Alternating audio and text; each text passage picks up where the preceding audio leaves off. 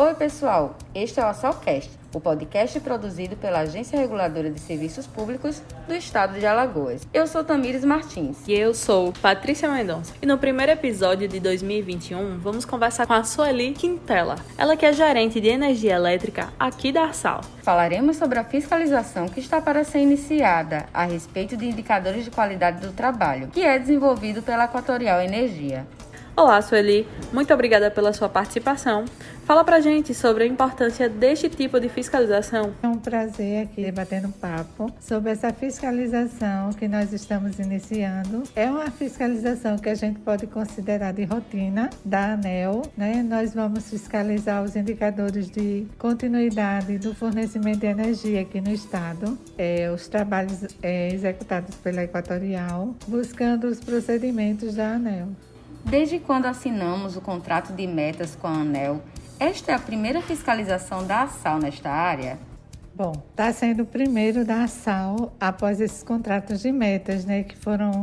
O contrato, na realidade, encerrou em 2014 nós retomamos em março de 2020 e agora nós estamos fazendo a nossa primeira fiscalização nessa parte técnica, né, do, da continuidade do fornecimento de energia elétrica, que é a qualidade que essa energia está sendo fornecida para a população alagoana. E quais são os parâmetros analisados nesse tipo de fiscalização? É o tempo e a frequência em que os consumidores ficaram sem energia, né? Então, é dado uma meta pela ANEL para as concessionárias e aí a gente vai verificar se esses índices estão sendo cumpridos. Então, basicamente, é o tempo que cada consumidor ficou sem energia e também a frequência, quantas vezes eles ficaram sem energia. E nos bastidores, você falou sobre o processo de análise das atividades que a Equatorial realiza, bem como as reclamações dos usuários junto com a ouvidoria. A Equatorial pode ser penalizada caso haja irregularidade? É, na realidade, existem vários tipos de fiscalização. Essa fiscalização nós pedimos uma amostra do ano de 2020, de janeiro até julho. Então, eles nos mandaram todas as interrupções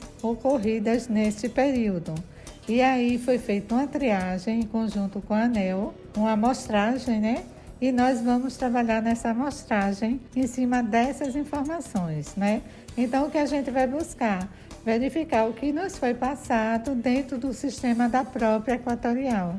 Se aqueles índices, né, estão realmente dentro do que é exigido pelo, pelos, pelo PRODIST 8, que é um procedimento que a gente segue, feito pela ANEL, e que também não é no final detectando alguma inconformidade, pode sim gerar multas. Primeiro, a gente solicita é, a, a, um plano de ação para que aquele problema seja solucionado e é dado prazo. Caso persista, pode chegar a uma multa. É isso. Essas são as nossas dúvidas sobre o tema. Agradecemos muito a sua participação e até uma próxima. Bom trabalho, Sueli. Obrigada. Nós que agradecemos a oportunidade que a gente está tendo de mostrar o nosso trabalho, como iniciamos, né, que são vários pontos a serem fiscalizados. Esse é apenas um dos vários. E é importante ressaltar que essas fiscalizações estão acontecendo de maneira remota devido ao agravante né, da situação da pandemia